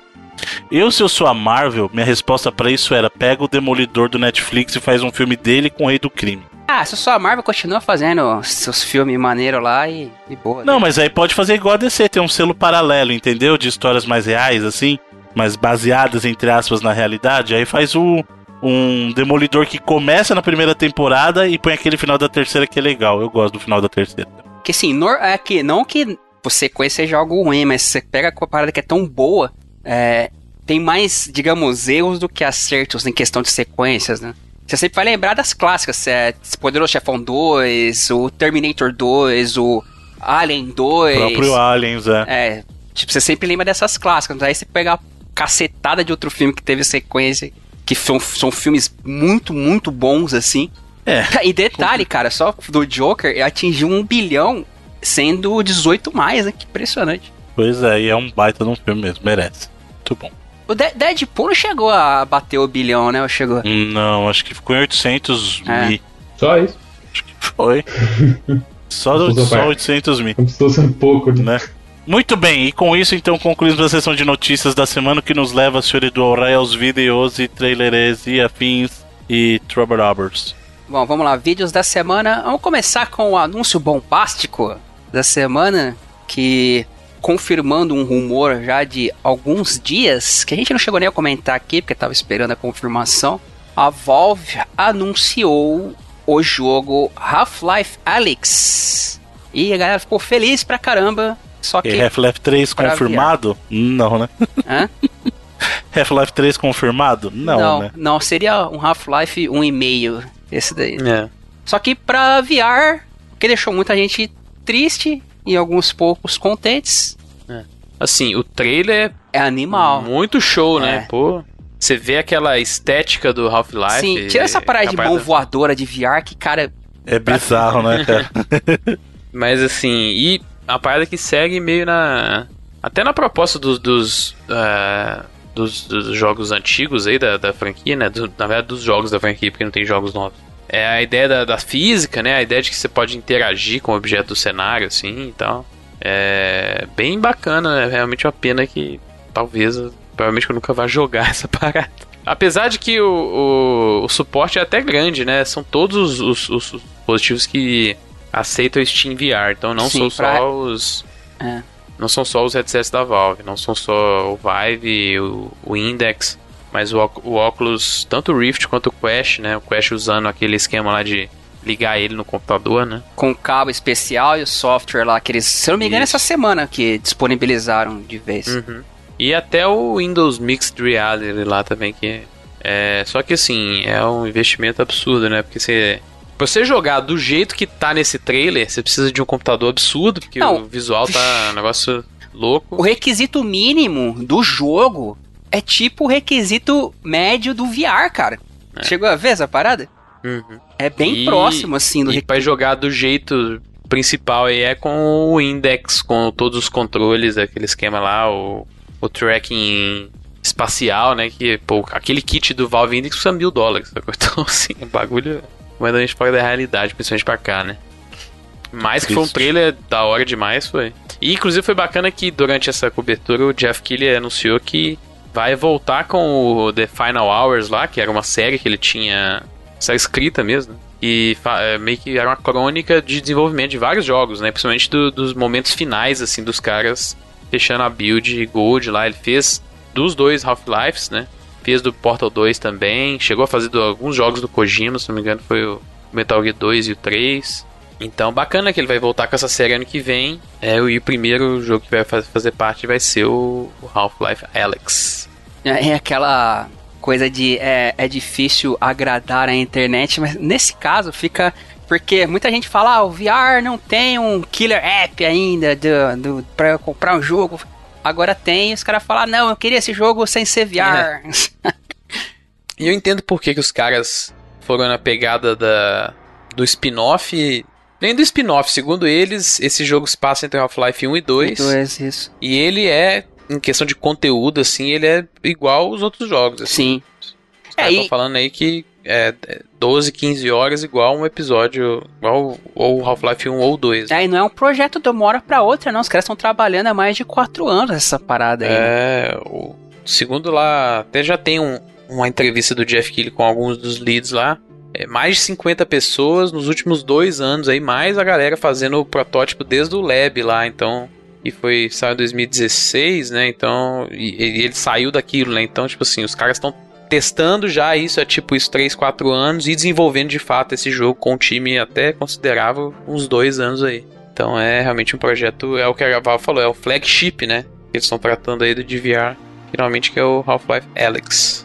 Não, espero poder jogar um dia, daqui a uns 10 anos, quem sabe. É. Mas fica aí, aí, ó. E aí, Bruno, o que você achou? Espero jogar no, Play, no PlayStation VR. É, de repente. Achei É, legal, acho, mas. Acho difícil. Ou no Play 5 aí, ó. No VR É, Play pode 5. ser, aí pode ser. PlayStation VR 2.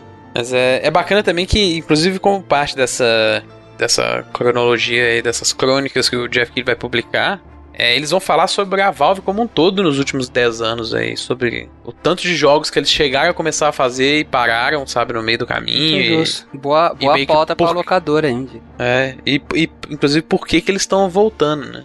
Apesar de que esse é o primeiro, apesar de que eles tinham lá o In the Valley of Gods, que sumiu nas últimas semanas aí também, a gente teve a confirmação que a galera que era da Campo Santo, que hoje trabalha dentro da Valve, tá trabalhando no Half-Life é Alex também. Então, o, o In the Valley of Gods ou tá no, no momento aí que tem tá em uma pausa, ou às vezes o projeto nem existe mais, Está- deixaram nem claro direito. Tá fazendo jus ao nome, Felipe? No, Fazendo no Vale dos Deuses. no Vale dos Deuses, é.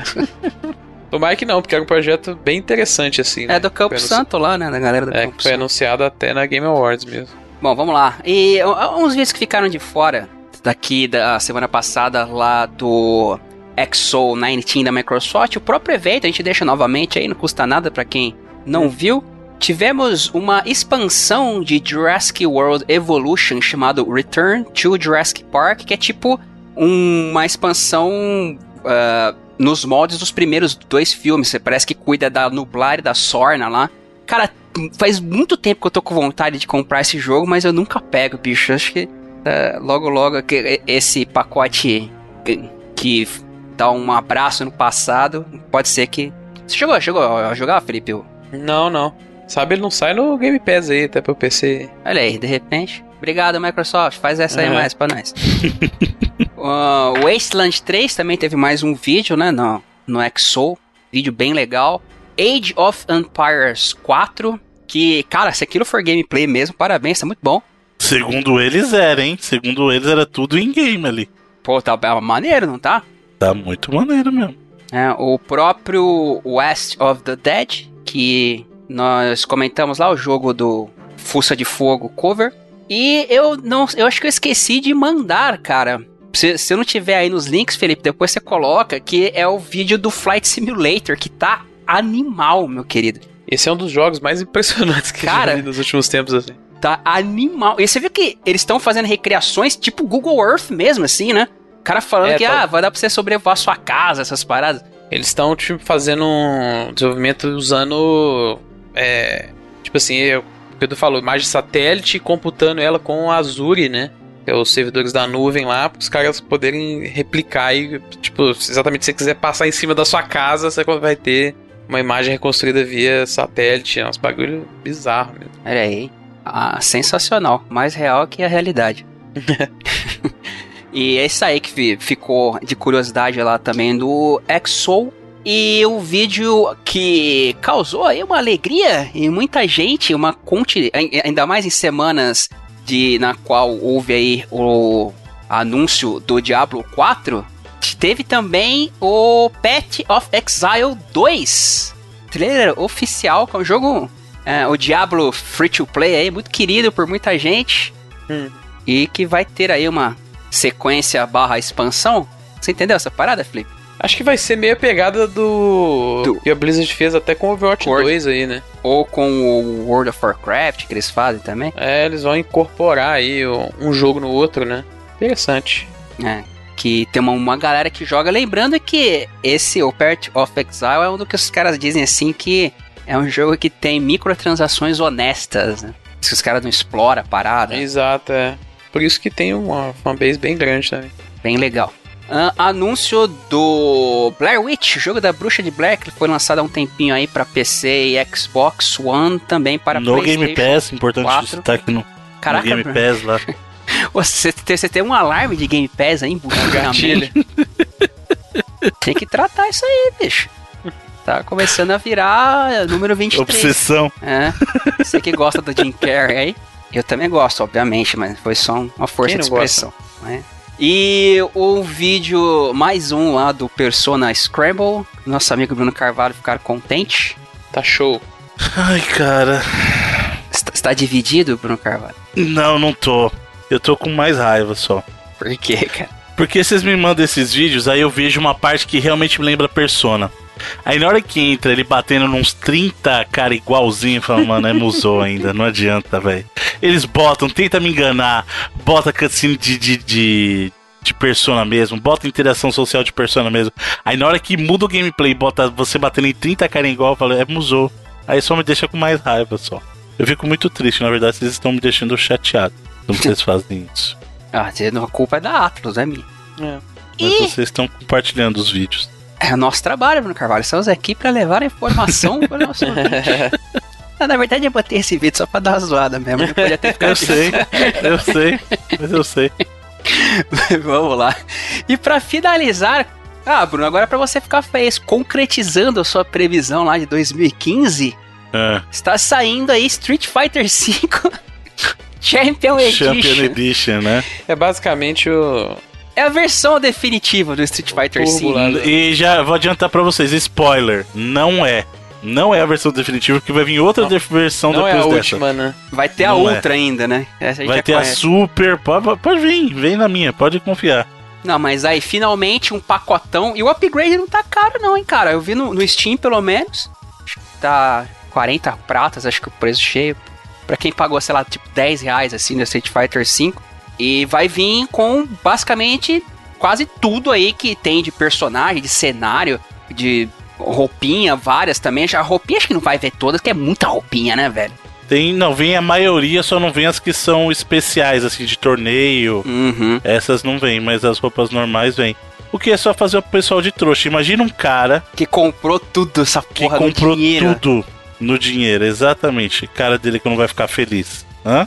Por isso que eu falo, cara, hoje em dia não é maldade. Não compre jogo de luta no lançamento. Não compre. Espere um ano, ou no caso de Street Fighter, espere três. E aí você compra uma versão melhor e mais barato do que você pagou.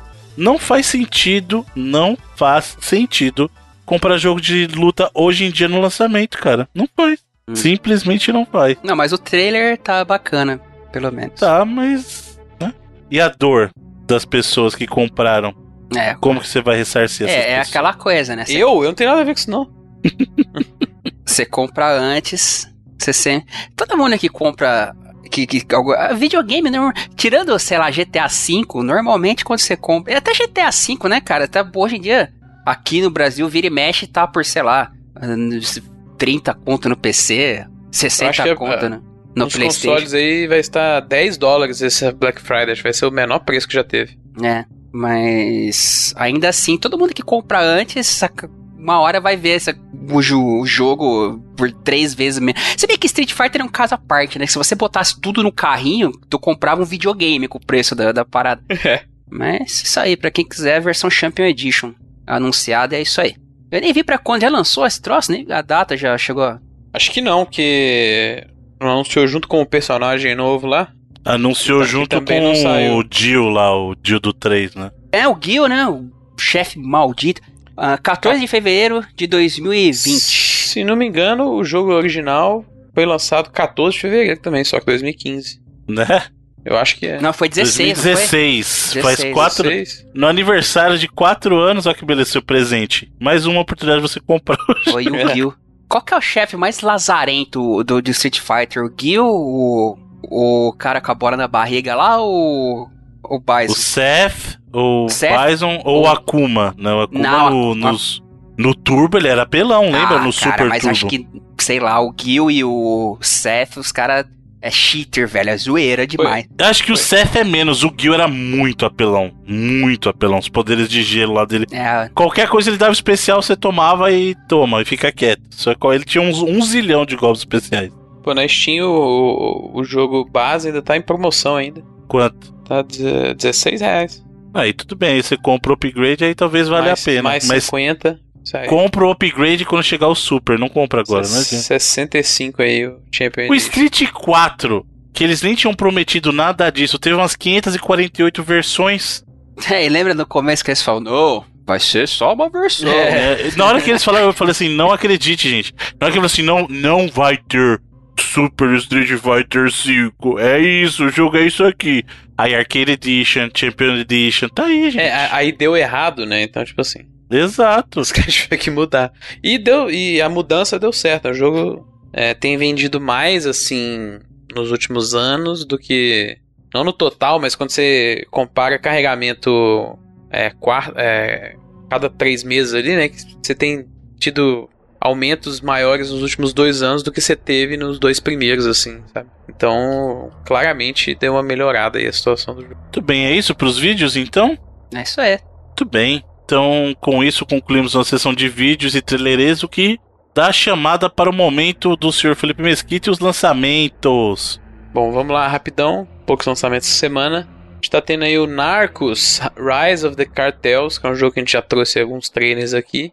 E é como se fosse um XCOM, assim, né? Só que no universo do Narcos aí, da série da Netflix. Com o Wagner Moura. Tem ele lá, quer dizer, não ele, né? É um modelo digitalizado é dele. muito parecido com ele. Muito parecido, é. Mas não, não tá grandes coisas nos reviews, não, né? Então, É, eu não cheguei nem a ver, mas, deixa eu dar, por, por curiosidade, dar uma conferida no Open Critic aqui. Mas tá sendo lançado aí pra PC, PS4, Xbox One e o Nintendo Switch também, em dias diferentes aí, mas vai sair essa semana pra todos aí. Vamos ver. Não tá muito bem, não, cara. É. S- 55 de média, 44 de recomendação. É, deu ruim aí pro Pablo Escobar. Mas fica aí o lançamento. Baseado de em. ah, diversas nove- Você vê Maneiras. nove confirmar críticas. É, não tem nem muito review, né? Engraçado. então, talvez muita, muita gente É, nem quis fazer review. Mas... é. Não quis cair no Tibre. É, outro jogo que a gente tá vendo essa semana é o Sniper Ghost Warrior Contracts. É, jogo novo da franquia aí que tinha ido pra mundo aberto, né? E agora voltou pra ideia de missões aí de novo. Felipe, que dia que você falou o lançamento do, do Narco saiu pra quê essa semana? É, PC, PS4, Xbox One e Nintendo Switch. Só cada plataforma sai num dia. Acho que PC e PS4 já saiu nesse momento de gravação. Xbox, é, Switch saiu hoje e o Xbox One sai sexta, eu acho. Hum, É, cada, cada plataforma tá sendo um dia. então mas- acho que no Open Critic marcou errado aqui, que aqui tá tudo pro dia 10 de dezembro. Pô, só se mudou aí de, de última hora, né? Até porque é bizarro o review sair agora e. É, não, mas pelo que eu vi foi, foi essa semana. Deixa eu só fazer uma Sei. pergunta. Se você colocasse um sniper no mundo do Narcos, o nome do jogo seria Snarcos? É. Seria. É, né? Na Steam já tá lançado, estranho, né? O Snarcos? Os narcos, é. Não, acho que o Open Critic colocou errado aqui mesmo. De- Tá na loucura. É. Por último, pra multiplataformas aqui, a gente tem né, o Civilization 6, que tá saindo agora também pra PS4 e Xbox One, depois de ter saído pros PCs aí já. Olha aí, vai entrar no Game Pass do Bruno aí também, né? Seria uma Ah, boa, né? Uma boa pedida, hein? Sempre. Jogo maneiro. É, e pra PC e PS4 a gente tá tendo um lançamento aí histórico, vamos dizer assim, que é o Shenmue 3. Finalmente sendo lançado e depois de pouco mais de 4 anos lá do Uhum. Kickstarter, né? Tá saindo aí. Agradando aos fãs de Shenmue, aparentemente, mais ninguém, mas Que é o suficiente. acho que é o suficiente, né? É o objetivo. jogou aí? Eu acho que o objetivo era esse mesmo. É, tipo Não, eu fiz a besteira de pedir cópia física. Peguei, então eu tô aguardando chegar a minha Você versão pagar, do você Play pagar o 4. imposto, né? E depois Pois é. pegar. Tem essa ainda. Mas é isso aí. É, e aí, é, pra PC também está tendo o lançamento do Football Manager 2020, que é inclusive uns jogos que foram adicionados depois lá no lineup do Stadia. E pra PCs no geral, a gente tá tendo o lançamento aí do programa que a gente comentou um tempinho atrás, que é o Steam Together, que é o programa da Steam lá pra você criar um co-op local via conexões online, né? Criar um copy fake local entre aspas. Local, né? Não, não é Fazer o- fake, porra. É só em outros lugares mais longe. É, Você vai local- criar um copy local que não é local. É, um copo local em outro local. Mas, copo- tipo, não é um multiplayer, por exemplo, que seu amigo precisa ter o jogo também. É como se É você o re- estivesse dando o controle na mão dele. Estão chamando aqui de Remote Play Together. Então, tá ainda aí, você pode. Tem muitos jogos já inclusos aí. É Tem, bacana que eles estão usando até o Cuphead de propaganda, assim, da parada. Não. E está sendo lançado aí nessa semana também. Alguns jogos estão fazendo eventos aí com pessoas no YouTube fazendo isso Tem promoções aí de jogos Nossa. essa semana que. que, que Quem lembra? esse Eu, eu sou eu, eu sou o saudosista das coisas que não existem mais no PlayStation, hein?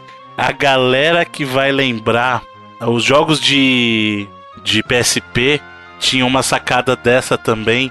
Não sei se você vai lembrar, Felipe. Você tinha que baixar um aplicativo pro Play 3, que era o Play. Como é já que não sei porque chamava? eu nunca. eu- Na época do Play 3 nem passava na minha cabeça baixar um aplicativo, sacou? Então, você tinha que baixar um aplicativo no Play 3. E aí você jogava. Putz, como é? era Party.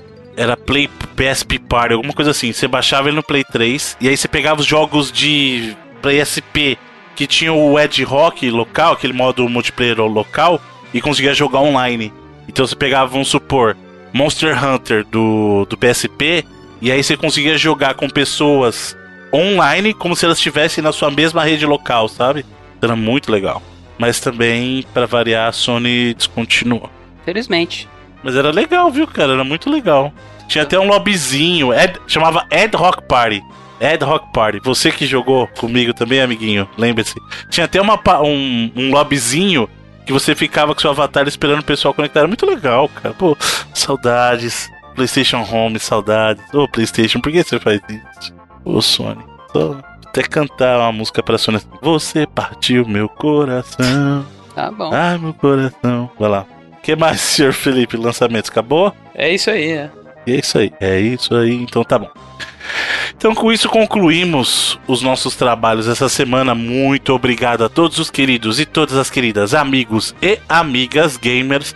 Lembrando que o Reloading, esse programa que você escuta em áudio aqui, ele é apenas uma parte do todo que é o Reloading, que você encontra no reloading.com.br, porque além desse programa semanal para discutir as notícias, nós também, e atualidades, né? Não só notícias, mas atualidades, nós também temos a locadora do Reloading, a obra-prima do senhor Edu Alray, né? De todos os trabalhos que o senhor Edu Alray edita, nós sabemos que a locadora é a sua, é a sua prima dona, Muito né? obrigado. Muito obrigada.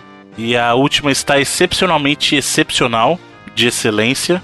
E então fiquem ligadinhos ali que no site e também nos nossos feeds tem um espacinho todo especial para locadora, ou você encontra junto com os podcasts aqui semanais também. E além disso, temos não só os reviews, mas os conteúdos escritos do nosso escritor, autor, barra reviseiro, senhor Felipe Mesquita, que faz os reviews é, devidamente chancelados como um open critiqueiro, né? O review mais recente, senhor, senhor Felipe Mesquita, é de um jogo que eu também joguei, é o Subliminal, né? Superliminal. É Superliminal. é, mas Exato. achei que o senhor foi muito bonzinho no review, mas muito bem, parabéns aí. Joguinho bacana, né?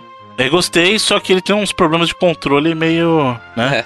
Meio graves ali, mas é um jogo muito bacana, parabéns. Inclusive, o fato de ele não suportar controle. Exatamente. Então, fiquem, fiquem ligadinhos lá no site também pelo conteúdo escrito, não só dos reviews, mas das nossas matérias opinativas, notícias com opinião. É isso que importa aqui. Acho que a gente coloca os pingos nos i, Ô, louco, tá copiando aí o programa. é, né?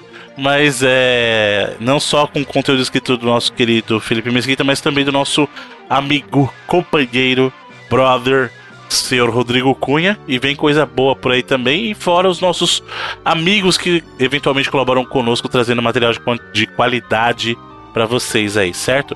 E isso tudo é possível graças ao apoio de cada um de vocês, a ajuda de cada um de vocês, queridos e queridas. E tem um- uma galera em especial que a gente gosta de agradecer também, que faz parte da nossa patronagem, que é ali no, no padrim.com.br barra reloading, ou então no PicPay, que você baixa o aplicativo lá e digita na barra de busca Hum, reloading, eu ia falar outro podcast aqui. Reloading. e você nos encontra lá e dá uma lidinha na nossa proposta se você quiser e puder nos ajudar, toda ajuda é sempre muito bem-vinda, toda colaboração é sempre muito bem-vinda. E no caso do PicPay, você ainda recebe dinheiro de volta em muitas das coisas que você faz ali por causa do cashback. Então é bem bacana a plataforma aí. Quem não conhece, eu sugiro que, que dê uma olhadinha, né? E se você não pode colaborar dessa vez, não tem problema, quem sabe numa próxima. É importante que vocês continuem aqui conosco sempre. O amor que vocês compartilham conosco é o que mais importa aí. E você que colabora, saiba que a gente sempre reinveste isso em conteúdo e todo o dinheiro que vocês trazem para cá, a gente busca fazer do Reloading cada dia mais um, um lugar melhor, certo? Além disso, temos nossos perfis nas redes sociais. Reloading.com.br não é um perfil, ele é o site, porque o, o twitter.com.br reloadingbr é o nosso perfil no Twitter. E tem arroba reloadingbr, lembrando que reloading é R-E-L-O-A-D-I-N-G-B-R. Além disso, nossos perfis pessoais, Sr. Edu. Arroba Alrai. Senhor Felipe. Arroba Felipe, underline MGM. E o meu, Bruno, underscore cats, de gato no inglês no plural ou underline, se você preferir também. E é no Twitter que você consegue dar o RT, curtir e compartilhar nossas postagens aqui que te garantem a oportunidade de participar desse amor que a galera redistribui aqui, porque os nossos queridos e nossas queridas trazem jogos digitais para compartilhar com essa galera. E essa semana temos qual jogo, senhor Eduardo Rai? O jogo digital ou... É o Operation Flashpoint, dois pontos, Dragon Rising. Olha aí, hein? Muito bom. Nome Praticamente de, um jogo da Capcom com Nome esse de nome. filme ruim dos anos 80, não tem, velho? Tem Filme nome ruim de digo. jogo. Não, não filme ruim, ruim. Filme ruim bom. Tipo aqueles da Canon, assim, sabe? Uhum. Ou jogo da Capcom. Tem nome de jogo da Também. Capcom, isso aí também. Muito bem, então, senhor Felipe Mesquita, atenção para o número 30. Bom, então quem ganhou essa semana aí, eu sorteio e as pessoas aí que iam aí por sua conta e risco, né? Foi a arroba do Twitter chamada Jesus Deu Respawn no Twitter. Tá certo. É, então, é, parabéns aí. É, e cara. o nome, não tem nome o perfil? Só tem. É, é esse também, é a mesma coisa. Ah, se você analisar bem, né? Tá nem errado. Não. Então, parabéns aí. Parabéns. Parabéns, Jesus. É, quase, né? O aniversário dele tá chegando. Ei, Jesus, antes de dar respawn, já tinha promovido um respawn, né? Também. Também, olha aí. O importante é que se você acredita, o seu momento chega. Então, assim como nosso Não, amigo você, Jesus se, deu. Se você não acredita também, só que com a gente não rola respawn, né? Exatamente. Então, assim. Ou depende da crença da pessoa também rola. É, é, verdade. Aí depende do que você acredita. O importante é que você acredite, porque aqui nos sorteios você ganha amor, além do jogo. E eu estou desconcertado porque eu não sei o que eu faço com, com esse nome aí. então- Beleza, beleza, velho. Olha aí, cara. É isso aí. Jesus, Jesus banja mesmo. Fez o Bruno não fazer piada Fica ruim, cara. quieto, né? Cala Porra. a boca. Parabéns. Calou a boca do Bruno aí, ó. Jesus, tá vendo? Olha aí. Muito bem, pra semana que vem o que, que nós temos então? Ah, cara, ó, fala, nós temos aqui que pedir pra galera mandar mais jogo que tá acabando os jogos bons aqui. Tá, Ah, sobrando, é? Tá acabando? tá sobrando só os refugos aqui. Não, mas aí, jogo. Jogo bom aí é bem relativo. Toda, toda panela tem sua tampa, né? Mas Ou será ser- que toda tampa tem sincero, sua né? panela? Tem, uma- tem uns refugos do Rumble Bundle aqui que, porra, que eu, se não me engano, até eu que comecei com essa parada, que era um refungo do Rumble Bundle também. E quem mandou aqui foi o Leonardo Tavares Miguel, o jogo chamado The Trauma Project, que acredito que tem a ver com a Troma lá do... Falando em filme ruim, o nosso querido Lloyd Kaufman. Será? Ah, deve ser. Quem mais ia fazer um outro jogo de Troma? sei, sei lá. Vai saber. Vamos ver, pesquisar aqui por curiosidade. É, tem o. Na capa aqui tem o Vingador Tóxico. Então tá certo. É, o jogo te põe no mundo da troma. É isso aí mesmo. É tipo um. Pelo que eu vejo nas imagens aqui, um postal. Só que da, da troma. Tá certo. Se bem que na, na descrição diz que é turn-based, mas nas imagens parece um. Mas é que tá, descubra. Você que tá curioso, descubra. Pra saber, vai lá no Twitter daquele RT maroto, curte a postagem, que aí você pode levar esse jogo pra casa e descobrir o que ele é, na verdade. Certo? Muito bem. E além disso, é importante falar também, a gente chegou a mencionar a galera que participa da patronagem, a galera que participa dos nossos grupos lá é, da patronagem também concorre a cada ciclo aos jogos que são trazidos também pela nossa comunidade, só que em versão física. Né? Nessa, dessa vez, o que temos pra galera no próximo ciclo que está chegando, hein, senhor Edu? Versão física é o Nier para PlayStation Olha aí. 4. Nier Automata. Esse até eu quero participar, jogaço, jogaço. Não posso, você que pode, participe. Nesse caso do, do jogo em versão física, para todas as pessoas que estiverem participando da, da patronagem lá, né? Do nível patronagem lá, até a data do sorteio concorre. Inclusive, então corre. Dá para participar ainda, certo? Sim, Exatamente. Nier Automata pro Play 4 aí de sucesso, hein? E eu tô. Tô devendo arrumar a lista aí, galera. Eu dei um vacilo aí, desculpa. Logo, logo tá a lista certa no ar. A lista dos nomes. Lá no site. Tudo bem. Além disso, Spotify, né? Spotify e agregador de podcast de sua preferência, onde você pode encontrar o Reloading, e não só o semanal, como a gente mencionou, a locadora também, num feed próprio da locadora, ou tudo junto no feed do Reloading. Estou pensando em algumas coisas aqui, talvez seja viável, vamos ver. Pensando numa nova modalidade aí. Vamos ver o que que dá. Certo? Nova modalidade? O que que você... Uma nova modalidade aí, né? Você vai inventar um esporte, é isso? Isso. Ah, Acertou. Tá bom. Acertou, miserável. então, já que o senhor é o coelho sabidinho, senhor Felipe Mesquita, Diga. essa semana a escolha do, do cancioneiro popular gamer é sua. O que, que o senhor vai trazer pra galera? Bom, é... a gente não tem certeza ainda, mas é, pode ser que eu tenha feito o nosso amigo ouvinte aí sofrer um pouquinho com o áudio desse programa durante aí a primeira hora dele. Então eu já peço desculpa não só pra eles, mas pro nosso caro Edu aí que vai ter que dar uma ralada a mais aí provavelmente. É, Exato. Que esse programa saia. estamos aqui pra isso. É Então, assim, pra se você não percebeu, agradeça ao Ótimo, Edu. é exato. É, sim, agradeça ao Edu. E se você percebeu e tá bolado com a minha pessoa aí, vou, pra recompensar aí, vou trazer uma música muito show de um jogo relativamente recente, lá do Undertale, que tem uma trilha inteira muito foda, né, do Ah, Toby. Fox. Muito Vira e mexe legal, eu uso, hein? E vamos trazer então a música Hopes and Dreams, Muito que bom. é muito, muito boa. Muito bem, muito obrigado, senhores, e até a próxima semana. Até lá. Valeu!